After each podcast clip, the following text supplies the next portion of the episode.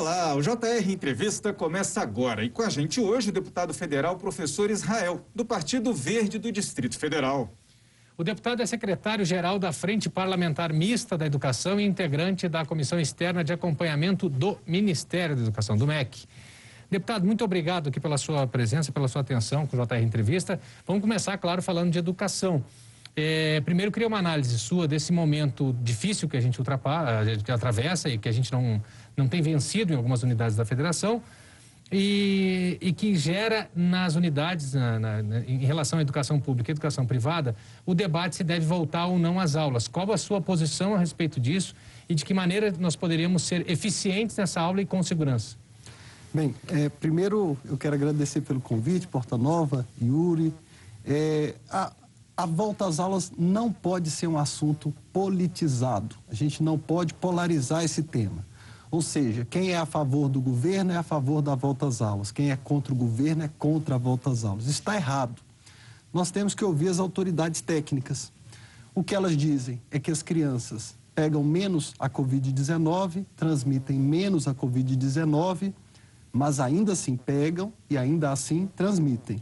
Uhum. As nossas escolas só podem voltar às aulas quando elas tiverem os equipamentos de proteção individual, quando elas tiverem separados os professores que estão na área, na, na, zona de risco, ou que têm comorbidades ou que são mais velhos, é um percentual alto, né? é bom lembrar isso. Uhum.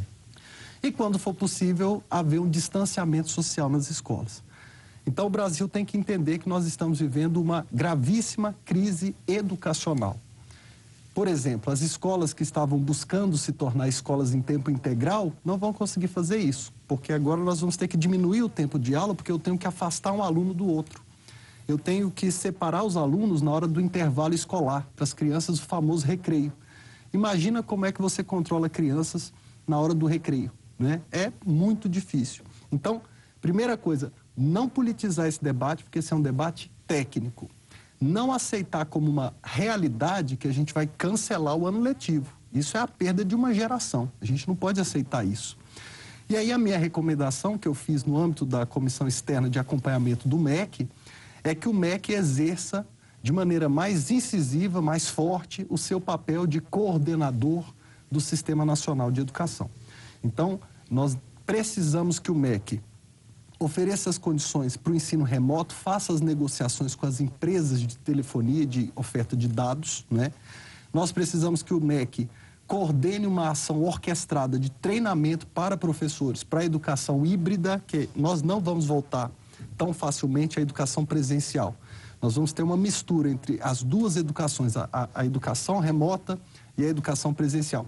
Mas a verdade é que o professor brasileiro, ele não está preparado para isso e nós não temos uma política nacional de formação de professores que seja desenhada e coordenada pelo governo federal. Então, essas recomendações foram as que eu fiz no âmbito da comissão externa de acompanhamento do MEC. Quer dizer, o senhor espera então que o MEC, o Ministério da Educação, né, faça parte desse planejamento, dessa coordenação, mas é algo que o MEC tem feito ao longo do governo Bolsonaro, se a gente pensar nas gestões Ricardo Vélez, Abraham Weintraub e agora na nova gestão, dá para perceber que o Ministério começa a ter essa preocupação maior em, em ser aquele ministério que coordena as ações, que orienta o, as gestões municipais e estaduais?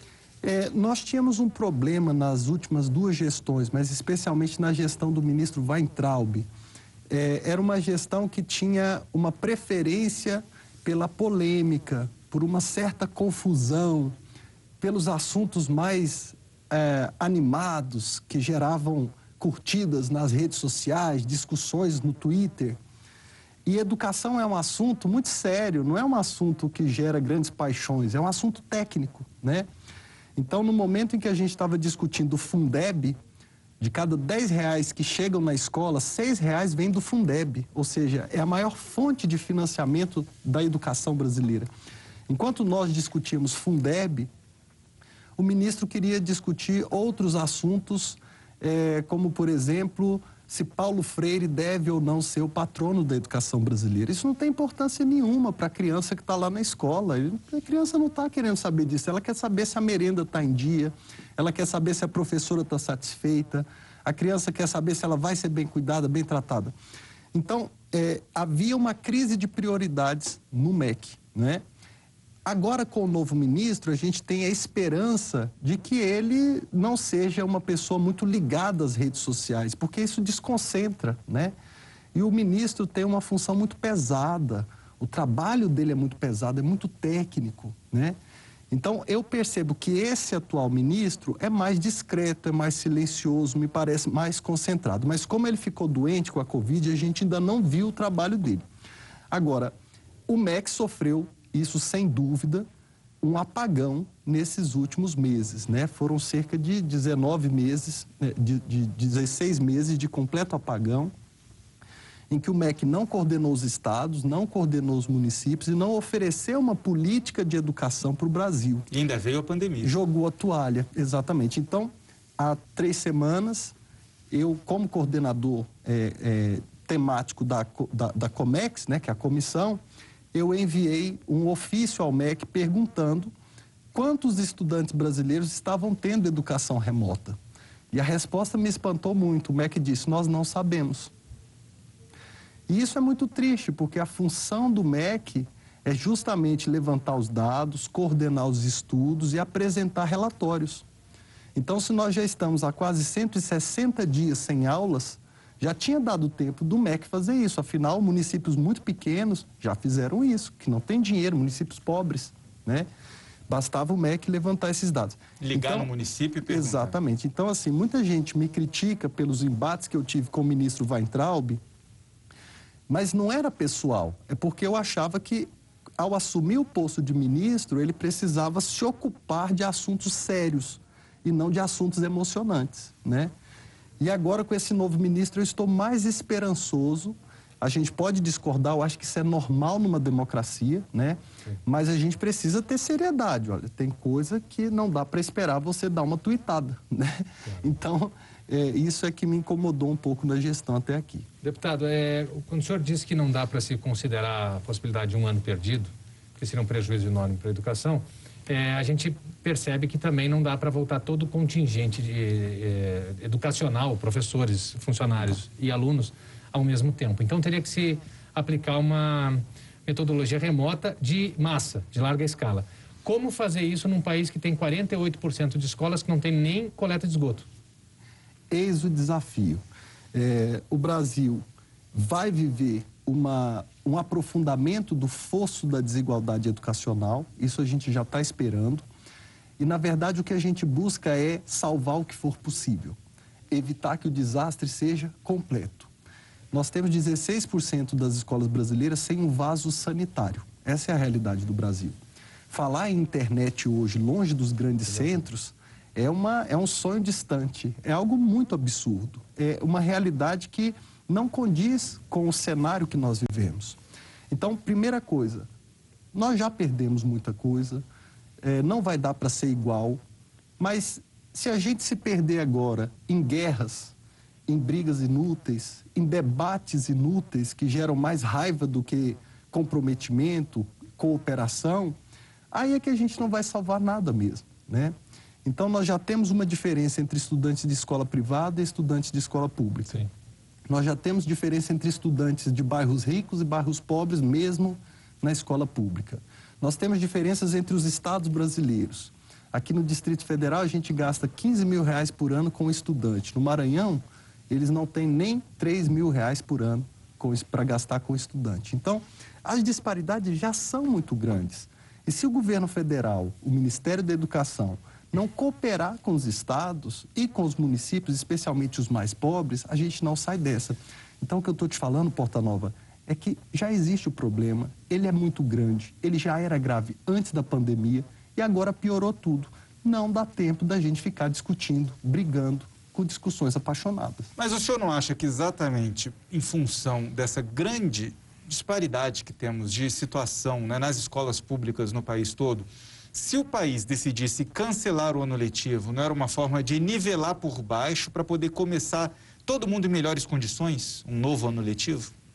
É, eu tenho defendido uma outra proposta, que é a fusão do ano letivo de 2020 com o ano de 2021. O que, que acontece? Na nossa cabeça, a gente tem a ideia de que o ano letivo precisa corresponder ao ano cronológico. E é isso que a gente está tentando desconstruir na Frente Parlamentar Mista de Educação do Congresso, que é onde eu sou secretário-geral. Uhum. É, a ideia é o seguinte: o ano letivo vai ter que adentrar o ano cronológico de 2021. E aí nós vamos ter que ir diminuindo, comprimindo aqueles tempos de recesso e de férias até a gente se regularizar. Então é muito importante que as pessoas tenham a consciência de que vai ter que retornar com o modelo híbrido e vai ser um salve-se quem puder, como o Porta Nova bem falou, né? Porque nós não temos nem sanitário nas escolas, é. imagina o híbrido, né? Mas vai ter que fazer, amigo. Eu acho que é na crise que a gente cresce, né? É, então, vai ter que ser o um modelo híbrido e a gente tem que normalizar na nossa cabeça que o ano de 2020 vai ser regularizado ao longo dos próximos três anos. Você entende? Não adianta. Então, nós vamos ter que quebrar esse paradigma de que o ano escolar a gente fica no ano cronológico de 2020 simplesmente porque não dá. Né? É assim que acontece. Esse ano vai avançar até o primeiro semestre do ano que vem. O ano escolar de 2021 vai até 2022, até que a gente consiga regular. Tem especialistas dizendo que vai demorar cerca de cinco anos para a gente regularizar o ano letivo no Brasil de novo. Olha só. Então é um desafio. E a gente vai vencer esse desafio se o país se unir. Se a gente parar de brigas inúteis, né, que levam só a confusão. E talvez uma adaptação mais suave ao longo de cinco anos seja faça mais sentido do que uma, é. um corte abrupto agora. Exatamente. Bom, antes da gente continuar, vou dar um recado para você. Você pode assistir sempre o JR Entrevista na Record News às dez e meia da noite, no portal R7, no Play Plus no Jornal da Record, no JR 24 horas, à meia-noite e meia e também nas nossas redes sociais. Deputado, o senhor é autor do projeto que permitiu que os estudantes pudessem deixar de pagar, suspender o pagamento do FIES nesse momento. O que, que isso representa por estudante e também qual é o problema para as escolas e faculdades, no caso particulares, que no geral o mercado das escolas e faculdades particulares está sofrendo muito nessa pandemia também, né?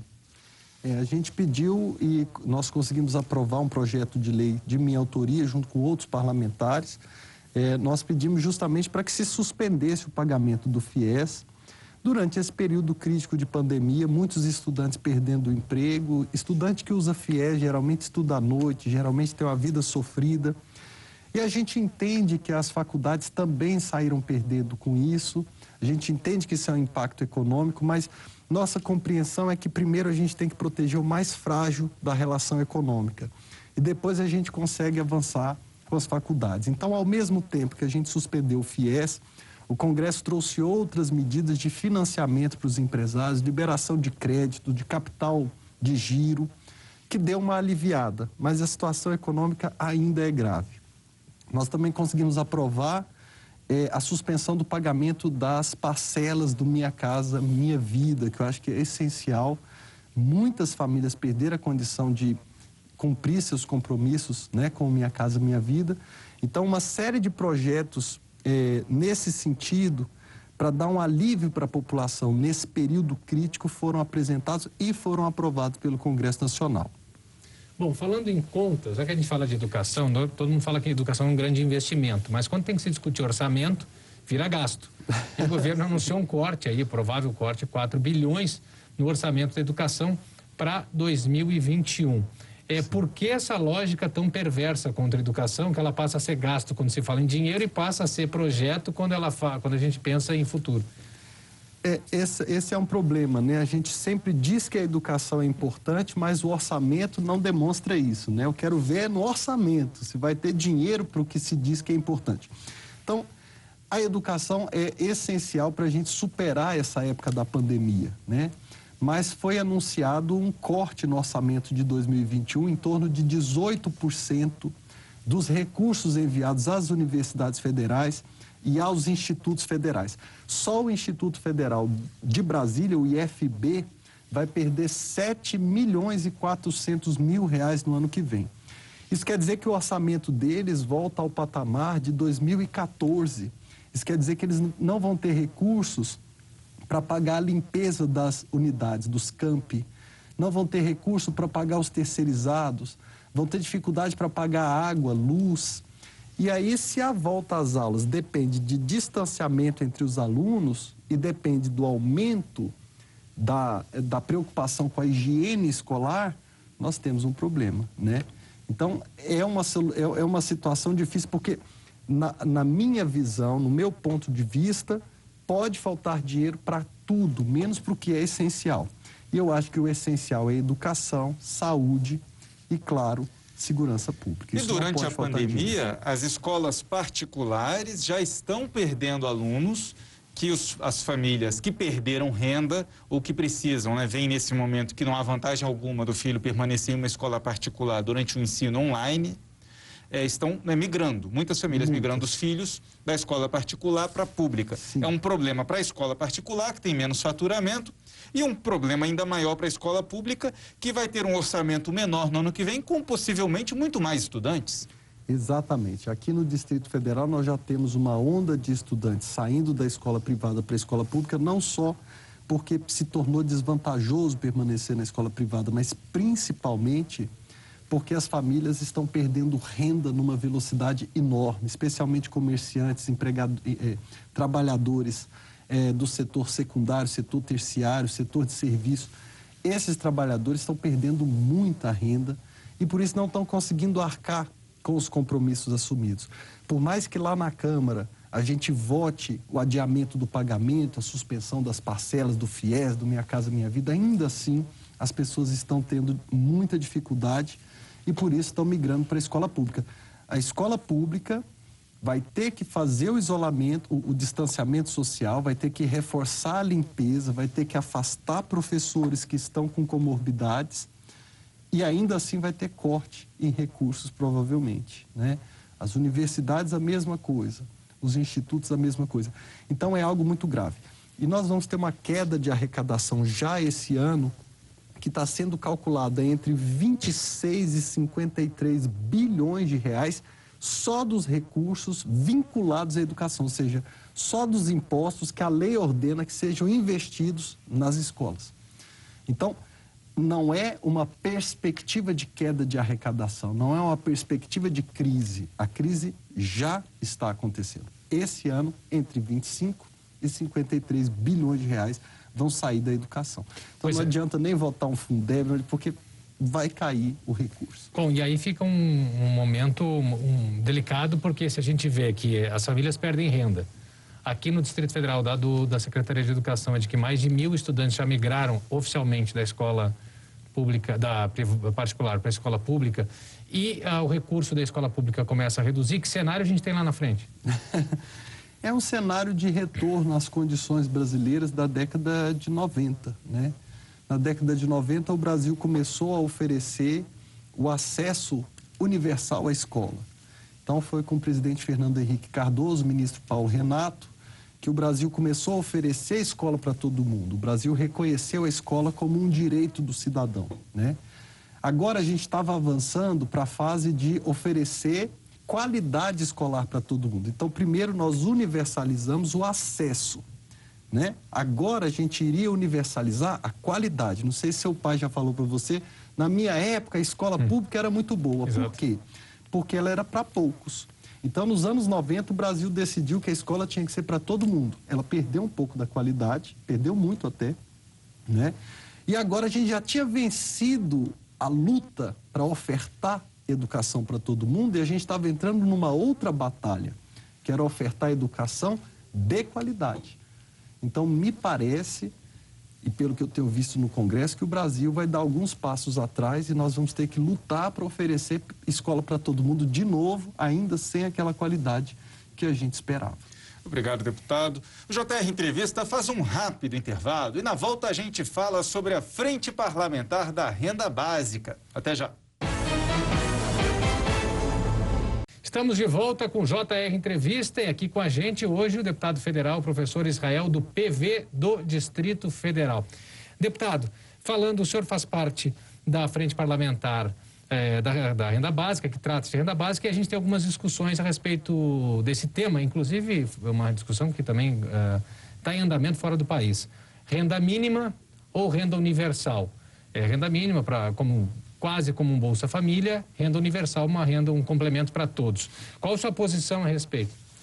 Eu acredito que nós vamos ter que discutir uma renda universal. É fundamental que a gente tenha esse debate. Não que todo mundo precise receber essa renda universal. A gente pode transformar essa renda universal numa renda dirigida para certas camadas da sociedade que realmente precisam disso. Aí seria a chamada renda básica, né? É, agora, esse é um debate antigo que aponta para o futuro. Quando a gente fala é, das mudanças que estão acontecendo no mundo, pela primeira vez se fala numa tecnologia que comece realmente a desempregar o ser humano. Em todas as vezes que a humanidade criou coisas novas, máquinas, robôs, pessoas ficaram por um tempo desempregadas e depois o próprio mercado criou novos empregos. Agora, pela primeira vez, a gente percebe a possibilidade de que as novas tecnologias simplesmente desempreguem. Nós já temos estudos que vão trazer o carro sem motorista até a década de 2030. Falta pouco, faltam 10 anos para isso. Isso vai desempregar quantas pessoas, né? Sim, a indústria já tem, já tem uma já, já acurácia tem... de 99,8% desses carros autônomos. Exatamente, quer dizer, então já está quase no ponto de que essa tecnologia se torne disruptiva, ou seja, que ela tome o mercado e passe a ser uma tecnologia em vigor, né? ela tome, tome conta. Então, pela primeira vez a gente imagina que a tecnologia pode causar um desemprego que não tenha mais volta, né? E aí, como é que nós vamos tratar as pessoas que vão ficar desempregadas? Temos muitos autores estudando isso, eu recomendo até para os nossos telespectadores que leiam o livro do Harari, 21 uhum. questões para o século XXI, que vai tratar desse tema com perfeição, um livro maravilhoso, em que ele vai explicar que nós vamos ter que resolver esse assunto oferecendo uma renda básica para as pessoas que garanta para elas é, o mínimo de dignidade para sobreviver no mundo que não vai achar espaço para que elas trabalhem. Mas, né? deputado, o senhor então, deve é um estar risco. fazendo contas né, dentro desse grupo e as contas com certeza não estão não, fechando, porque não se a gente não fechando. tem dinheiro nem para educação, como a gente viu né, no, no, no, primeiro bloco, a gente discutiu isso, nós temos um salário mínimo que é quatro vezes menor do que a necessidade básica de uma Exatamente. família. É. Como que nesse cenário, tipicamente, infelizmente, brasileiro, nós podemos pensar nessa renda?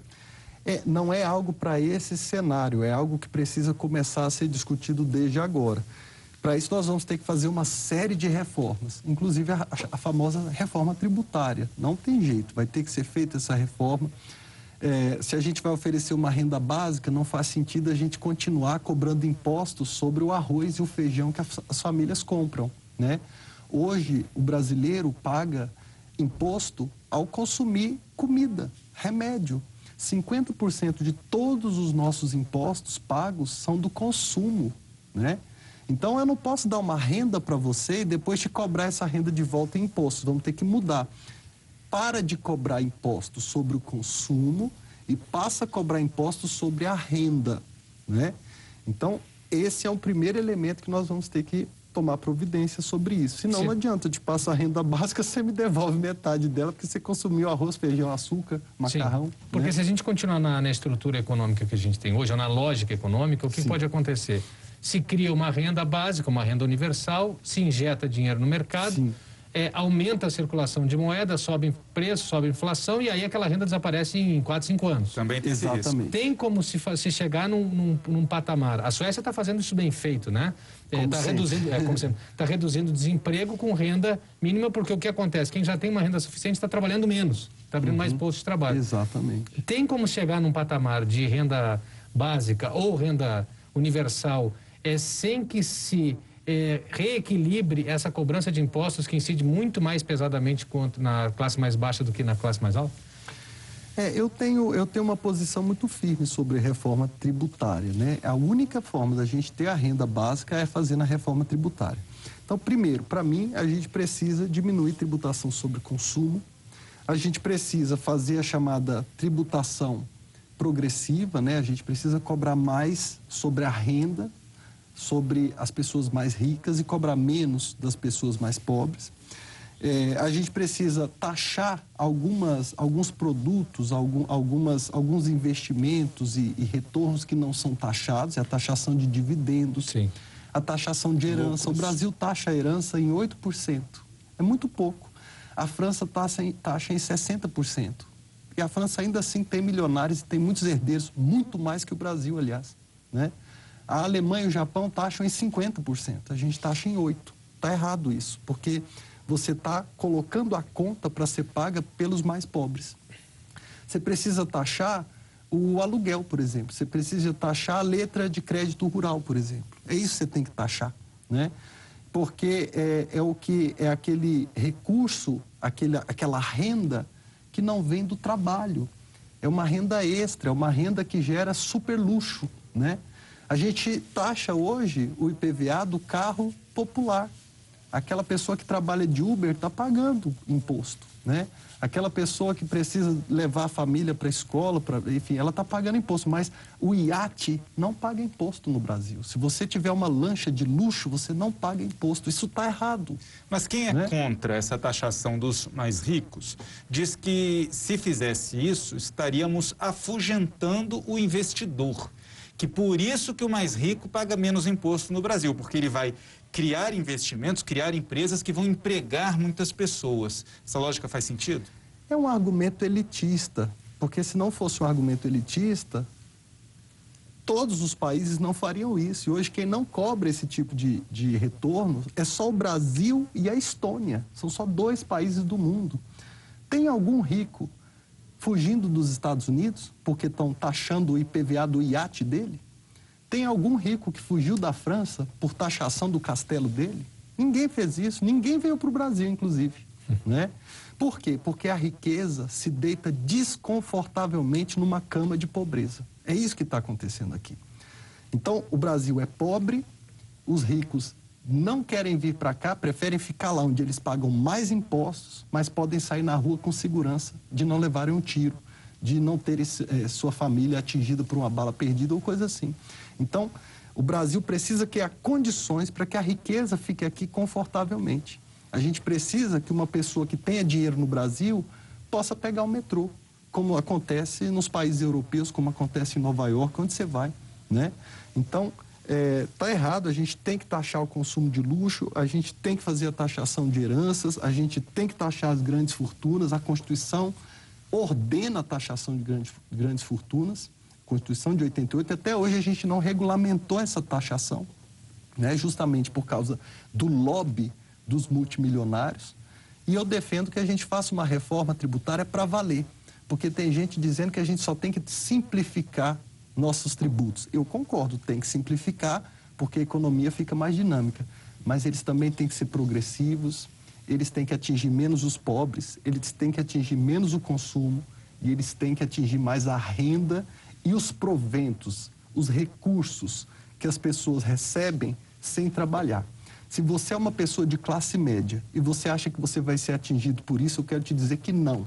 Se você ganha entre 5 mil reais e 15 mil reais, você é pobre, ainda assim. É claro que tem milhares, milhões de pessoas muito mais humildes que você.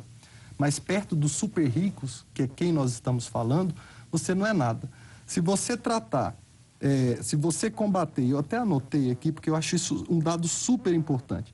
Se a gente mudar a alíquota do imposto de renda, que hoje está em 0,2%, aliás, está em 6%, e a gente cobrar os 0,2% da população brasileira, que é considerada Sim. super rica, aumentar de 6% para 9% esse imposto, a gente vai ter por ano 160 bilhões a mais.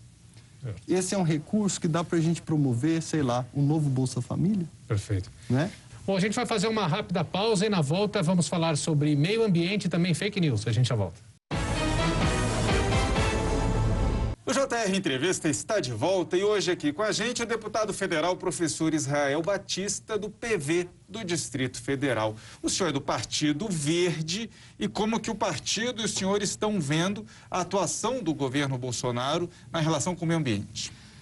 É uma atuação sem começo, meio e fim. É uma atuação antiambiental. E isso nos preocupa muito, porque tem gente que acha que defender o meio ambiente é ser ecochato. E não é verdade. Defender o meio ambiente é defender a economia.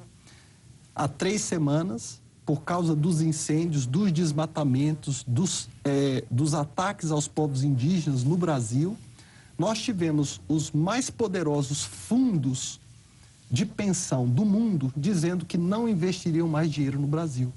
Então, você quer ter investimento no Brasil? Respeita a legislação ambiental, porque o mundo inteiro está em outra frequência. O mundo inteiro está lá no futuro. E o Brasil está querendo voltar. O Brasil está querendo voltar para o passado.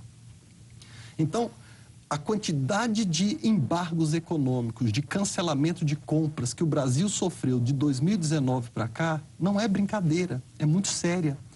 E por que, que a gente sofreu esses embargos? Porque hoje as grandes companhias mundiais têm regras de controle ambiental muito rigorosas.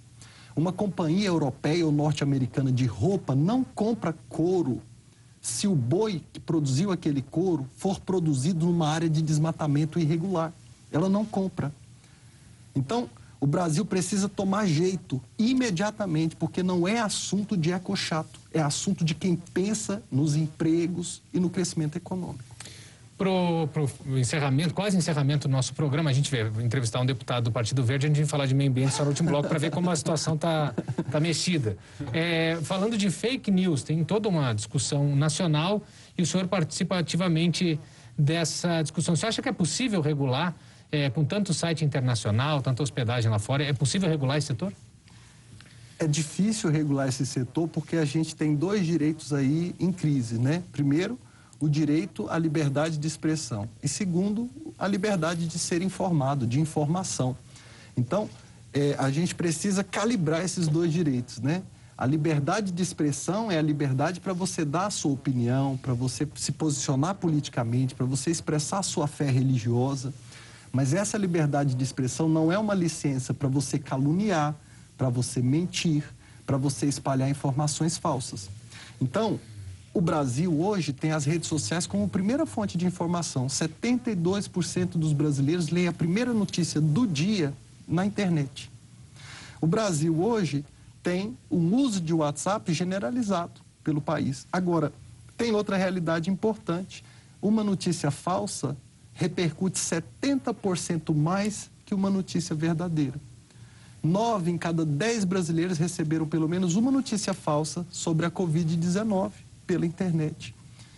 O Brasil teve um surto de sarampo em 2018 por causa de uma campanha anti-vacinação feita pela internet. As mães ficaram com medo dos seus filhos serem vacinados e sofrerem de autismo. Então a gente precisa criar alguma regra para esse setor urgentemente, sem acabar com a liberdade de expressão. Muito obrigado, então, deputado. A gente vai encerrando. O JR Entrevista fica por aqui. Lembrando que você pode assistir ao programa na Record News às 10h30 da noite no portal R7, no Play Plus, no Jornal da Record, no JR 24 horas, à meia-noite e meia e também nas nossas redes sociais. Deputado, obrigado uma vez mais pela participação aqui com a gente e obrigado também a você pela companhia e audiência. Até a próxima. Tchau, tchau.